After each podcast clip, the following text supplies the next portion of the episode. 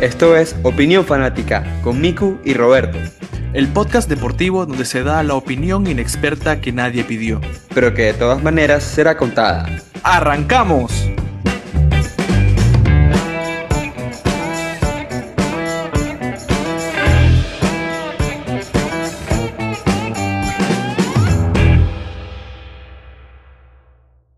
Bueno, como ya lo saben, otra semana, mismo canal, capítulo número 6 de Opinión Fanática. Nuestro invitado de honor, el único que tenemos usualmente en estos días, Roberto. ¿Cómo estás, Roberto? Otro capítulo, otras noticias, pero el mismo ambiente, enfocado en el deporte. ¿Cómo estás? Tal cual, mi hermano. Aquí estamos, como siempre. Hola, people. Gracias por escuchar nuestro sexto episodio. Seguimos sacando más de opinión fanática y no vamos a parar vamos a arrancar esta vuelta con un poquito de fútbol. ¿Cómo es, Miku? Fútbol, claro que sí. Lo más, digamos, controversial o, lo que siempre vamos para el final, vamos a moverlo al comienzo porque en este capítulo tenemos muchos ambientes que vamos a, tocar ahí poco a poco. Y bueno, eh, tuvimos esta semana los sorteos de la Champions y de la Europa League, o mejor conocida como la Champions Naranja. Eh, los equipos, como tú dices, los ocho mejores equipos de Europa, tanto en, digamos, su, su, entre comillas, primera división, como en su segunda división, si lo queremos poner así más técnico, digamos que son los mejores equipos de, de sus respectivas ligas y los que más eh, comandan en estos momentos en, en el continente, en el viejo continente. ¿Qué quieres decir al respecto de lo que viste este viernes en ambas competiciones, Rob? Bueno, bueno, yo me desperté bien temprano el viernes para poder ver ese sorteo de Champions y de Europa League. Bien nervioso, si lo quiero decir así, tal vez, eh, para ver a quién le tocaba a, mi equipo el City jugar en los cuartos de final. Pero bueno, me parece que quedaron las llaves interesantes en ambos torneos, tanto en la Champions como en la Europa League. Creo que vienen partidos interesantes en ambos torneos y creo que va a haber finalistas inesperados, por lo menos en Champions. Se puso interesante. Si quieres, arrancamos con la Champions, ¿no? Me parece que sería lo mejor arrancar con la Champions. ¿Te parece bien? ¿O quieres empezar con Europa Claro, claro, claro. Perfecto. Bueno, según, según los lives que tuvimos la semana pasada, hablando de lo que era el fin de los octavos de final, creo que ambos concluimos que teníamos tres equipos, eh, entre comillas, favoritos para llegar a la final o hasta llevarse el título. Creo que ambos coincidimos en que el orden era Bayern, Manchester City y el PSG. Sí, y, qué casualidad que una de las primeras llaves, o creo que la más reñida o la más llamativa, viene siendo ese partido del Bayern Múnich contra el Paris Saint Germain. Sí, exacto. O sea, tenemos la final repetida. La final de la Champions 2020 se repite en unos cuartos de final esta vuelta, en un Bayern PSG. Y precisamente los dos habíamos coincidido que ese era el orden del top 3 de los ocho restantes en la Champions. Primero el Bayern, después el City, después el PSG. Y bueno, resulta que no solamente tenemos un enfrentamiento de estos dos equipos del top 3 en cuartos, sino que los tres equipos están en la misma llave. O sea que el top 3 no se va a enfrentar jamás en una final, sino que vamos a tener eh, a lo mucho una final adelantada en una semifinal, porque o pasa el Bayern o pasa el PSG, y bueno, probablemente pase el City, que le toca contra el Borussia Dortmund. Así que tendremos final adelantada sí o sí. Yo por mi lado decía que vamos a tener finalistas sorpresas, por lo menos en la Champions, porque por los ritmos actuales, yo honestamente no me esperaba que ni el Real, ni el Liverpool, mucho menos el Porto, ni el Chelsea quedaran en, en una final. Pero como han quedado definidas estas llaves, uno de esos cuatro va a ser finalista de una u otra forma, ¿no? No hay otra manera. Eh, yo me esperaba una final entre los top tres, como había dicho, entre el Bayern, PSG, City. No va a ser posible. Así que bueno, ahora este formato nuevo que es por llaves son el tipo de posibilidades que nos brinda, ¿no? Y las variabilidades que nos da. Sí, totalmente de acuerdo. Pues como tú dices, hay, un, digamos, un sector de las llaves que viene siendo los equipos, entre comillas, fuertes o los que se llamaban a ser los, los contendientes favoritos para este torneo, esta temporada. Y por otro lado, digamos que los rezagados, los que no se daba tanto por ellos, pero de todos modos han eh, hecho su trabajo y pues han llegado a lo que sería estar entre los mejores ocho de Europa. Pero vamos a definir ya de por ya de primero. Creo que lo primero hay que definir lo que sería un Bayern PSG, a quién tuve favorito y por qué. Mira, con tu perdón, no es por, por, hacerle, por hacerle mal al PSG, pero yo veo al Bayern un poco más fuerte que el PSG. Yo creo que ese partido se lo lleva el Bayern.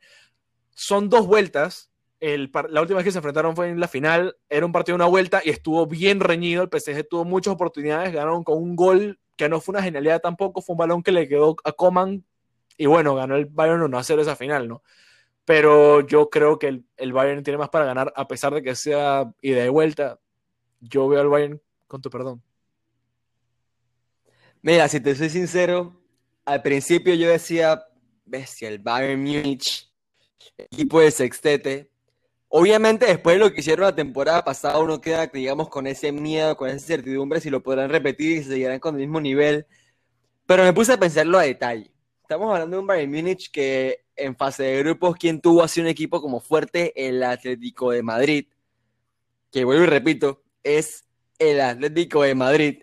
Que hablábamos que era un equipo que, sí, un equipo que está acostumbrado a llegar a Champions, un equipo que tiene un buen técnico, pero que da esa incertidumbre de que Simeone no puede llevar un equipo eh, top a un equipo campeón. Se quedaba en ese, digamos, ese, ese límite de equipo bueno y ya está. O sea que para mí, compararlo con un PSG al Atlético no sería comparable. Sería un partido bueno, pero creo que el PSG está por encima. En octavos de final, la Lazio, creo que está más que claro mi opinión sobre lo que sería la Serie A y lo que conlleva sus equipos. Entonces, viendo también el ritmo de la Bundesliga, creo que se está dando un, favoritismo al Bayern que la verdad no es tan merecido. Creo que la, llave está más peleada en ese, en ese momento. Creo que está equitativamente ahí que se definiría por errores mínimos. Así que bueno, no, no, sin más que acotar, pues yo voy full con el Paris Saint Germain. Yo creo que lo pueden llevar adelante, tomando en cuenta que Neymar ya regresó al equipo y que tienen una moral alta porque vienen de, lo que sería regresar al top de la, de la Liga A. Sí, bueno, tienes puntos a favor y sí, tienes mucha razón en ciertas cosas que no hemos visto como el Bayern, no, no, no tiene una prueba de fuego por así decirlo, esta temporada, eh, por lo menos en Champions. Pero, no sé, yo, yo tengo ese presentimiento. Como te digo, no te lo tomes personal, no te lo tomes a pecho, no es por llevarte la contraria, pero yo creo que el Bayern puede tener un poquito más de poderío futbolístico, tal vez un poquito más de ímpetu, si lo queremos poner así. Pero no sé, no sé, no, no te tomes personal, por favor, Miku. No quiero No, no, tranquilo, tranquilo, para nada. Eh, para, en verdad, en verdad me encanta ese tipo de enfrentamientos porque demuestra lo que está, lo que está hecho el equipo. Sí, es las lo que necesitan. Mira, es lo que yo decía del City, lo dije en el live que tuvimos después, eh, esta semana, no me acuerdo si fue el martes o el miércoles, pero lo decía en el live. Yo quiero que le toque al City, por lo menos en la final, contra un Bayern. No quiero una final fácil porque van de una u otra forma le van a sacar la excusa al City, gana o pierda, sea contra quien sea, le van a sacar la excusa, pero por lo menos puedo decir, hey, le ganamos a un grande. Y te decía, tú me creo que tú me preguntaste, ¿qué pasa si así te le toca contra el Bayern? Te digo, honestamente me da miedo, porque el Bayern es un equipo fuerte. Pero si le ganamos, puedo decir, hey, le ganamos el favorito. Si perdemos, me eliminó el mejor equipo. Así que me sentiría bien en cierta forma. Pero bueno, ahora tú estás en ese papel. Te deseo lo mejor y buena suerte. y ya sabes lo que dicen. Ales París, esto es lo que puedo decir. Bueno, bueno, Ales, París. Mucha suerte. Creo que la otra llave llamativa de la Champions es el Real Liverpool, porque se repite otra final. La final hace un par de años. Y bueno, como siempre digo, no sé si es mi antimadridismo hablando, pero me gustaría, yo digo, que, que pasa Liverpool. Yo creo que los veo un poquito más fuertes. Dato curioso, en el live yo lo dije. En el live yo pusimos el orden de equipos y el orden que yo dije ha sido el orden en el que han quedado las llaves. Yo dije, yo pongo en orden al Bayern, al City, al PSG, al Dortmund, al Liverpool, al Chelsea, al Real y al Porto. Y los cuatro primeros han quedado en una llave y los cuatro últimos que yo mencioné quedaron en la otra llave. No sé. Bueno, lo que tú eres es un, es un, gurú, eres un medio, entonces ves el futuro, porque si lo quieres poner así, pues ya suerte la tuya. Bueno, mira que el Real Madrid-Liverpool, pues no, no, le veo como un favoritismo en, esa, en ese enfrentamiento de ida y vuelta. Estamos hablando de dos personificaciones del fútbol totalmente distintas. Un Real Madrid que se mueve a lo que por fin ha querido eh, ejemplificar Zinedine Zidane, que se basa mucho en lo que quiere jugar Karim Benzema y lo importante que es el mediocampo del equipo, porque si el mediocampo está, digamos, eh, compenetrado o está en, en, un, en un, digamos, alineamiento perfecto, el equipo juega a las mil maravillas. Por otro lado, tenemos a Liverpool, que se sabe que con Jurgen Klopp juegan lo que es el gegenpressing, que es la presión alta, y a un fútbol muy, quiero decir atlético, atlético porque se enfoca en, en velocidad, en zancadas largas, en, en, digamos, optimizar el atletismo de sus, de sus, de sus jugadores. Y, y, son dos contrastes muy diferentes, que en, en un ida y vuelta pues va a ser bellísimo. Ya no tenemos a un Madrid que tiene esas figuras como Gareth Bale o Cristiano Ronaldo, que, bueno, daban mucho peso al equipo, sino que es un Madrid que tiene que ir más a lo colectivo que a lo individual, más allá del buen momento Karim Benzema.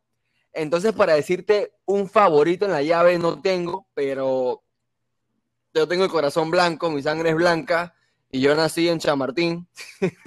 Así que te digo que, para mí pues pasa el, el equipo de las 13 Champions. Bueno, vamos a ver cómo pasan esos cuartos de final. Y como siempre, va a estar muy interesante esos cuartos. Eh, por otro lado, bueno, me salté el City Borussia, pero creo que a pesar de que Borussia tenga un buen equipo, ya va a estar de regreso Reina, va a estar Rafael Guerreiro, eh, Sancho, Haaland, que siempre está. Pero creo que igual, ante la vista general del público, el City va a ser favorito. Eh, aunque a pesar de que no es un equipo fácil, el Dortmund, creo que el City va a ser favorito. Yo de todo corazón voy con el City. Eh, y vamos a ver cómo se da eso. Y la otra llave, el, el Chelsea-Porto, que en el papel diríamos todos que Chelsea, ¿no? Pero el Porto viene a eliminar a la Juve. Entonces... Sí, sabemos ya que, que, el Porto es, es el David de la Champions que elimina, entre comillas, a los grandes. Ya eliminó a la Juventus, el Chelsea de, de Tuchel que viene sin, todavía sin conocer la derrota.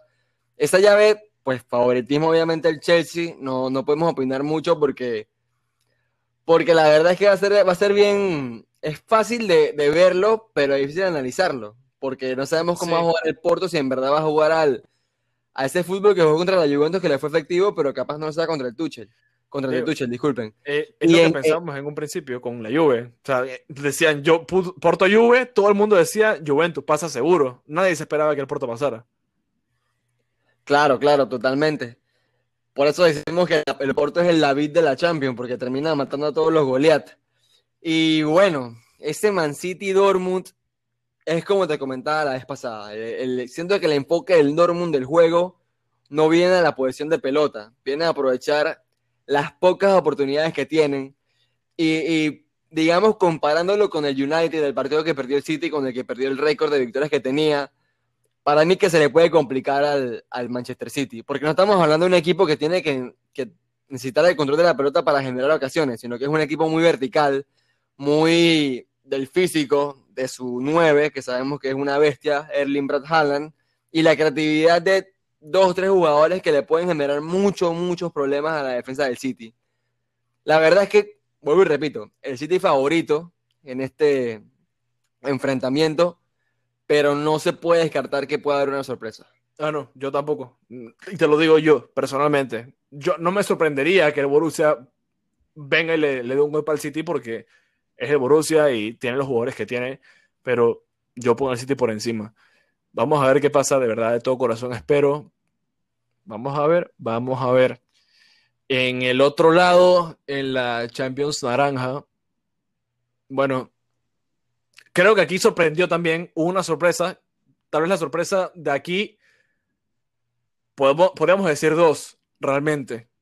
Una fue el, el Dinamo Zagreb, que le remontó el resultado a un Tottenham. El Dinamo Zagreb por ningún lado era favorito ante el Tottenham. El Tottenham ganó el partido de ida 2 a 0 y el Dinamo Zagreb les ganó 3 a 0 y fue, fue, una sorpresa, fue un golpe a la mesa durísimo. Y la otra sorpresa, diría yo, eh, podría ser la Slavia Praga, que le tocaba contra los Rangers, que en su liga no conocen la derrota.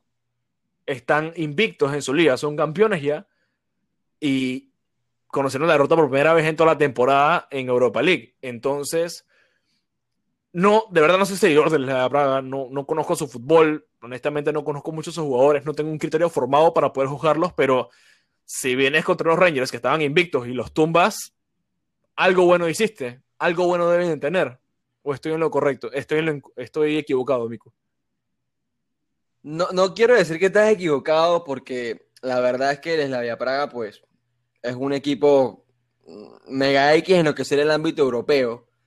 Y, y al Rangers creo que lo estamos como sobrevalorando mucho o dándole mucho crédito a un equipo que está en la liga escocesa, que es una liga que la verdad no tiene competitividad. O sea, es una liga en la que siempre se ha visto que gana o el Celtic de Glasgow o el Rangers. Y la verdad es que yo vi esa eliminatoria peleada, por más allá del buen trabajo que ha hecho, Gerard como, técnico, eh, no, hay que ponerle tanto, digamos, flores a lo, que, a lo que sería en el ámbito europeo. Sí ha hecho un buen trabajo, pero no era una, eliminatoria que era favorito el, el, Rangers. Por otro lado, lo de Zagreb, pues sí, ahí creo que se determina que la perseverancia y, digamos, las ganas de, de hacer algo bueno puede más con lo que sería el talento nato. Que si nos ponemos en otro debate es mi razón por la que considero que Cristiano Ronaldo es mejor que Messi, pero son otros 500 pesos. Eh, pero, pero sí, sí, se, se puede ver que las ganas de superarse, las ganas de, de, jugar al fútbol, las ganas de saber que, que, con quien te enfrentes tú vas a dar tu 110%, fue lo que hizo que el Zagreb pasara a lo que sería los cuartos de final de la Europa League. Y pues es un hito para mí de su historia y totalmente merecido. Es más, Mourinho lo dijo, vi la personalidad de mis jugadores en el partido de vuelta y no era lo que yo, yo esperaba. O sea, los veía, digamos, muy... Eh, confiados eh, con el partido de ida. Y bueno, el que no las hace, las ve hacer. Y Orkic hizo que la vieran tres veces porque metió un hat-trick y clasificó al equipo a los cuartos final. Más allá de eso, pues, pues creo que hay los favoritos para lo que sería la, Europa League. No es mucho lo que sería la polémica en, los, en nuestros picks. Pues pasa el Villarreal, que hizo un buen trabajo en octavos de final. Pasa el Arsenal, que no tuvo muchos problemas contra el Olympiacos el Ajax Roma. Ese creo que es el partido determinante de la Europa League porque yo le voy al Ajax, honestamente. Siento que el fútbol del Ajax es mucho mejor y no confío en la Roma, más allá de creo que es claro el por qué no confío en la Roma. Me gustaría que lo eliminaran para seguir, digamos, tirándole esa odio, esas, digamos, piquiñas a, a la Serie A. Y bueno, de Granada, Manchester United, me encantaría, amaría que pasara de Granada pero estamos claros que el United es favorito en, lo que va de, torneo, hasta para ganarlo, diría yo. Sí, seguramente creo que el Manju es el favorito de los que quedan para poder ganarlo. Una cosita, dijiste que el Arsenal no tuvo muchos problemas con el Olympiacos. El primer partido, la ida, no tuvo problemas con el Olympiacos, ganaron 3 a 1. Olympiacos ganó la vuelta 1 a 0. Y no sé si fue porque el Arsenal se echó para atrás y como que le bajó las revoluciones, pero perdieron ese partido, vi el partido y el, Arsenal le costó conseguir ese gol para poder asegurarse. No, sé, el Arsenal para ser uno de los Big Six de la Premier League me parece una vergüenza. Más allá de que el Tottenham lo eliminaron y no está en los octavos de Europa League, el Arsenal me parece una vergüenza que lo considere dentro de los Big Six de Premier League por su rendimiento actual por su rendimiento actual. Digo, es que eso de nombrarlos como el Big Six está debatible porque yo creo que últimamente el, Leicester le ha quitado ese puesto. Siento que el Arsenal ya no es lo que era, obviamente, a pesar de que tenga una plantilla muy buena, diría muy buena, pero no lo considero ya parte del Big Six, si me lo preguntan. Ah, no, actualmente no, para nada. para mí el Leicester lo opaca completamente, de acuerdo. Em, siguiendo Europa League, para no salirme mucho la línea, creo que pasa algo muy similar a lo que pasa en la Champions, y es que hay una llave que es la más fuerte, y es la llave del Granada Manju contra el, y el Ajax Roma. Eh, también creo que ese Ajax Roma está bien polémico, bien interesante. A pesar de que tú digas que la serie no es competitiva y no te agrada la liga, tienes muchos puntos a favor. Hay que darle puntos a favor a la Roma. La Roma vino de pasarle por encima al Shakhtar y el Shakhtar no es un equipo fácil. El Shakhtar, a pesar de que no tiene una gran competitividad en Europa y no es el equipo que tiene todas las estrellas, pero el Shakhtar no es un equipo sencillo, tiene un equipo de la mitad que son brasileños, pero no lo considero un equipo que complicado para jugar, como para darle la pasada por encima que le hizo la Roma, me sorprendió. Yo esperaba una eliminatoria un poco más pareja. Así que, a pesar de que la serie no es competitiva, la Roma perdió el, este fin de semana, todo lo que tú quieras decir, pero creo que tampoco es como para tirarla por la borda, no para descartarla. Yo creo que va a ser una eliminatoria muy bonita y no me atrevería a decir si pasa la Ajax o pasa la Roma todavía. Bueno, es que Roberto, tienes toda la razón. Es que la Roma le ganó al todopoderoso Shakhtar campeón de la liga ucraniana. Que bueno, la liga ucraniana está muy, muy bien posicionada en Europa, y está creo que ¿qué? De, de 12, creo que ni siquiera entra en el top 10 de las mejores ligas europeas. Pero, pero el todopoderoso Shakhtar le ganó ida y vuelta en fase de grupos al todopoderoso campeón de 13 Champions, Real Madrid. Así que un poquito más respeto por el equipo ucraniano. Por favor, puede que no esté en la mejor liga europea, puede que no sea el mejor equipo de toda Europa, pero no es un equipo fácil y le ganó al bendito Real Madrid. Así que pon eso en la primera plana. Me, encantaría decir algo al respecto, pero creo que me has callado la boca. Qué, qué, buena, qué buena manera de callarme la boca, honestamente. Hay que poner los papeles como son y las cartas sobre la mesa. Y de acuerdo contigo, la liga ucraniana no está ni cerca de ser una top de Europa. El Shakhtar no es un equipo que sea top, pero estuvo en el grupo que realmente fue el grupo de la muerte, que fue el grupo del el Inter, del Shakhtar, del Real Madrid y del, del Borussia Mönchengladbach, que cualquiera de los cuatro equipos se pudo haber quedado en el último partido, en, la última fecha de fase de grupos. Así que por eso le doy un poco de mérito a la Roma, porque el Shakhtar no es un equipo sencillo. Sí, bueno, pero al fin y al cabo, el Madrid terminó pasando de primero y está en cuartos de final de la Champions. Como diríamos en buen panameño, leche. Leche. el Shakhtar está en su casa y bueno, la Roma pues pasó.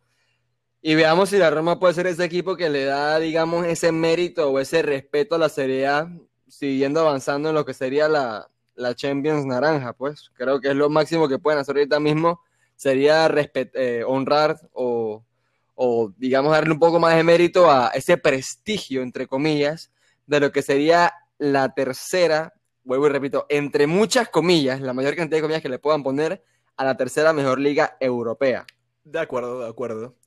Bueno, ahí están nuestros comentarios acerca de la Champions y la Champions naranja. Por favor, pasen por nuestros posts en Instagram, coméntenos a ver qué les parecen estas llaves de ambos torneos europeos. Y creo que aquí que terminan nuestros comentarios sobre fútbol. Vamos a pasar entonces con Fórmula 1. Vamos a dar nuestros comentarios al respecto. Porque en una semana nos llega el primer Grand Prix de la temporada. Vámonos a hablar de Fórmula 1. Miku, el Grand Prix de Bahrein está a la vuelta de la esquina ya en una semanita nos llega el Gran Prix de Bahrein. Yo no sé tú, yo estoy demasiado feliz de que finalmente vamos a poder ver a esos 20 pilotos a 300 kilómetros por hora.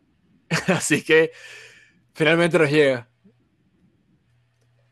El circuito internacional de Bahrein va a tener la presencia de los 20 mejores corredores del mundo.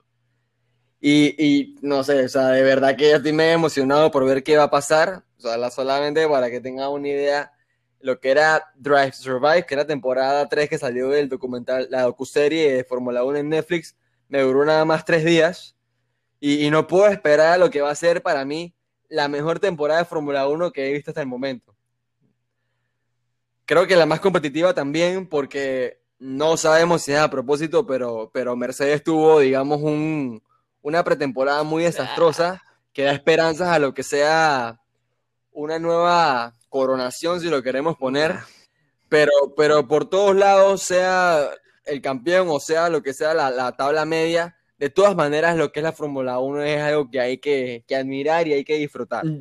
¿Tú qué esperas, Roberto? Yo creo que fue mucho show de Mercedes. Ahora pensándolo bien, yo no creo que vayan a tener a... Sería bonito, me gustaría ver un relevo en, la, en el Championship, pero yo no creo que Mercedes haya vaya a tener una temporada así de mala como lo mostraron en, las pruebas.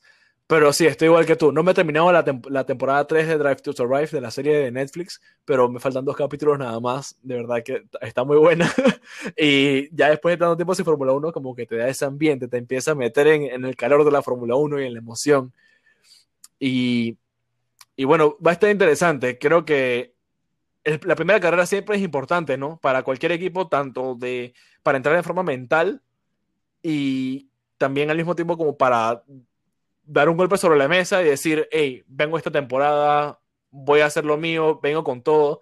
Así que para las escuderías que en verdad estén aspirando para algo esta temporada, creo que es una carrera importantísima. Y más esta temporada, que hay, han habido tantos cambios en los equipos.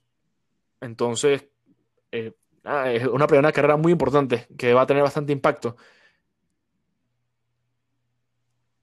No, sí, totalmente hablando. Estamos hablando de que es el primer golpe sobre la mesa que van a dar no solamente los contendientes del campeonato, tanto constructores como, como conductores, valga la redundancia o, la similitud. Pero, pero sí, como tú lo dices, pues es algo que, que hay que empezar fuerte porque en la Fórmula 1 no puedes darte el lujo de, digamos, relajarte ni un segundo. O sea, son semanas que están contadas, circuitos que tienes que, manejar. Y pues Bahrein es, es, un circuito conocido por la mayoría de los conductores, eh, a excepción, digamos que de tres, de los dos de Hasi y Yuki Tsunoda, que son los nuevos. Sí. Pero, pero estamos hablando de que hay que ver el nivel que va a demostrar al final McLaren, Aston Martin, Alpine y bueno, los mencionados que serían Red Bull y Mercedes y bueno, vamos a meter a Ferrari ahí porque no sabemos también cómo es que esté Ferrari, honestamente. Pero, pero para determinar lo que va a ser, creo que la temporada más competitiva hasta ahora, hasta que cambien las regulaciones de lo que es la Fórmula 1, porque, porque siento que todos los equipos, con lo que siguen en pretemporada y lo que se ha visto ahí en las noticias y eso, pues hay, mucha competitividad de este año, que es lo que más emociona. No, no creo que haya un, o espero yo, que no haya un, un dominio como el que se ha visto en los últimos siete años y, que se vea lo que sería capaz un nuevo reinado en la Fórmula 1 o, una sorpresa que no sea lo que hemos visto últimamente. Ojalá así sea. Creo que todo verdadero fanático de la Fórmula 1 es lo que le gustaría ver, un relevo esta temporada. Y bueno, Miku, no sé, eh, a mí me gustaría tal vez ver a un Danny Rick en el podio esta primera carrera. ¿Qué te parece? No estaría mal, ¿no? Como para arrancar la temporada con eso. Podio no, podio no. Una victoria. Vamos a enfocarnos en que, en, que, Richie va a hacer las cosas bien. McLaren tiene un buen carro, McLaren tiene un buen motor, tiene tremendos corredores y yo confío mucho en el equipo de McLaren esta temporada porque, digo, lo dijeron en la serie, o sea, están esperando que, que Richardo haga lo que siempre ha hecho, que sea diferenciarse del resto de los corredores, que sea esa, digamos, estrella que, que se ha visto en los últimos tiempos digamos, fue el corredor que tras 2011 consiguió un podio con Renault, que no se hacía desde hace, ¿qué? Nueve años. O sea, es un corredor diferente, un corredor con talento y con perseverancia y con disciplina. Así que, nada, se, nota el favoritismo. Yo, yo soy full team Richardo. Creo que tú también, Roberto. Y yo confío mucho en, el australiano. De verdad que, que él me motiva a ver la Fórmula 1. Tiene lo necesario para conseguirlo vamos con el Honey Badger.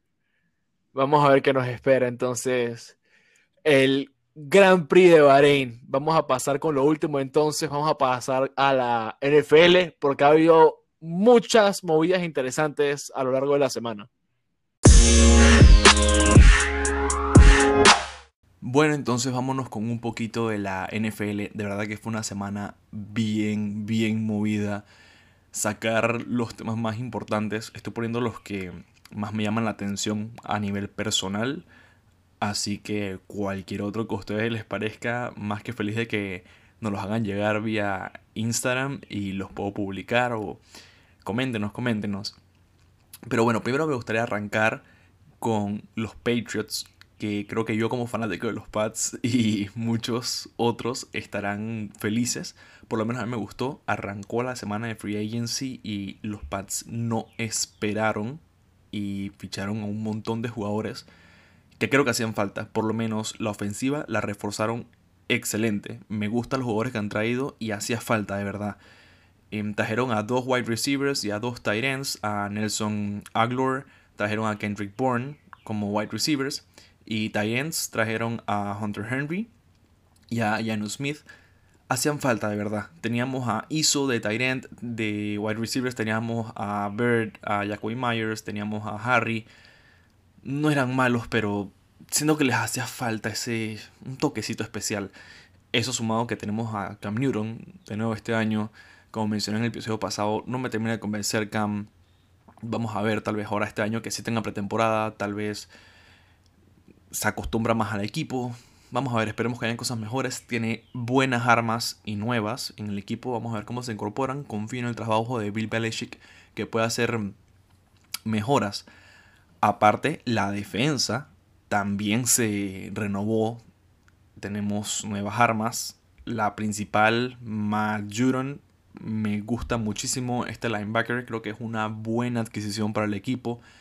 Tenemos a Kyle Van Noy de vuelta, se fue como free agent la temporada pasada a Miami. No me gustó que lo dejáramos ir, en verdad este linebacker me gusta bastante, creo que hace un buen trabajo, ahora lo tenemos de regreso. Eh, trajimos a, a Henry Anderson para la defensa también como defensive end. En fin, son algunos de los tantos fichajes que hicieron los Pats de verdad que se reforzaron bastante tanto en ofensiva como en defensa. Vamos a ver. Aquí creo que Belichick dio un golpe sobre la mesa y dijo, hey, vengo con todo, no esperen el mismo equipo la temporada pasada. Y tal vez están planeando cosas importantes para este año y no debemos darlos por muertos a pesar de que hayan perdido a Tom Brady, como vimos la temporada pasada, que no fue una temporada que los Pats estaban acostumbrados. Vamos a ver, esta temporada puede que sea un poco más interesante para los Pats. En otras noticias NFL que me llamó la atención es que el gran Ryan Fitzpatrick, eh, mejor conocido como Fitzmagic, ya tiene equipo nuevo para esta temporada. Este jugador cambia más de equipo que de ropa interior. a ver, cuando empezó a jugar empieza con los en su entonces St. Louis Rams. Después se fue para los Bengals, después a los Bills, cambió para los Titans, a los Texans, a los Jets, a los Buccaneers, a los Dolphins y ahora está con Washington Football Team. ¿Qué decir de Ryan Fitzpatrick? A nivel personal, no me parece un quarterback de gran calidad. Eh, me parece más una reserva, si lo queremos poner así. Con el perdón si hay algún fan, muchos dicen que tiene cualidades interesantes, que también creo que una que otra a veces le salen las cosas, pero no me parece un jugador que... ¡Wow! creo que es el motivo por el cual ha cambiado tanto de equipo. Porque no, no logra dar ese destello que haga que el equipo lo quiera mantener. Creo que su carrera va por sí sola, realmente. No hay mucho que decir aquí, en verdad quiero resaltarlo porque me, llama la atención que nuevamente haya cambiado de equipo, otro equipo más a su currículum. Y bueno, esperemos que pueda hacer algo en este equipo que está en la peor división de toda la NFL, eh, de la NFC donde juegan los Giants, los Eagles, los Cowboys, junto con Washington Football Team, a ver si por lo menos logran tener un récord ganador esta, esta temporada. Y a ver si les da ese pase a, a la postemporada esta season. Vamos a ver cómo le va a Fitzpatrick o Fitz, Fitzmagic en su nueva temporada con, con Washington. Y por último, también me gustaría destacar a Mitch Trubisky, que se va de los Chicago Bears y se une a los Buffalo Bills. Esto porque me llama la atención, porque Mitch Trubisky, a pesar de que es joven, no ha hecho maravillas en la NFL, pero me parece que tiene un gran potencial. Todavía es joven, comete varios errores aún, pero son errores corregibles. Todavía está muy corta edad, me parece que tiene un muy buen potencial eh, a nivel de carrera y ahora se está uniendo a los Buffalo Bills. Va a quedar muy seguramente como segundo quarterback porque Josh Allen la temporada pasada hizo un excelente trabajo con los Bills, los llevó hasta la postemporada y les, fueron, les fue muy bien con ellos. Seguramente seguirá siendo el, el starter. Así que ahora Mitch pasará a un segundo plano. Esperemos que esto no lo paque, ¿no? Y por lo menos tenga un par de minutos con los Bills y esperemos que. Lo que no me gustaría es que se pierda el talento. Ahora que seguramente pasará a segundo quarterback, no me gustaría que se pierda el talento este jugador. Quiero saber ustedes qué opinan. Déjenme saber su opinión acerca de estos movimientos. Y como les dije, si algún otro movimiento más, lo puedo comentar en el siguiente podcast o en la semana. Háganoslo saber. Bueno, creo que con eso podemos culminar este episodio número 6. Muchas gracias por escucharnos. Como siempre, estamos para cualquier otro tema que les gustaría que tocáramos. Nos los hacen saber en nuestro Instagram. Nos vemos entonces en el episodio número 7 de Opinión Fanática. Chao, people.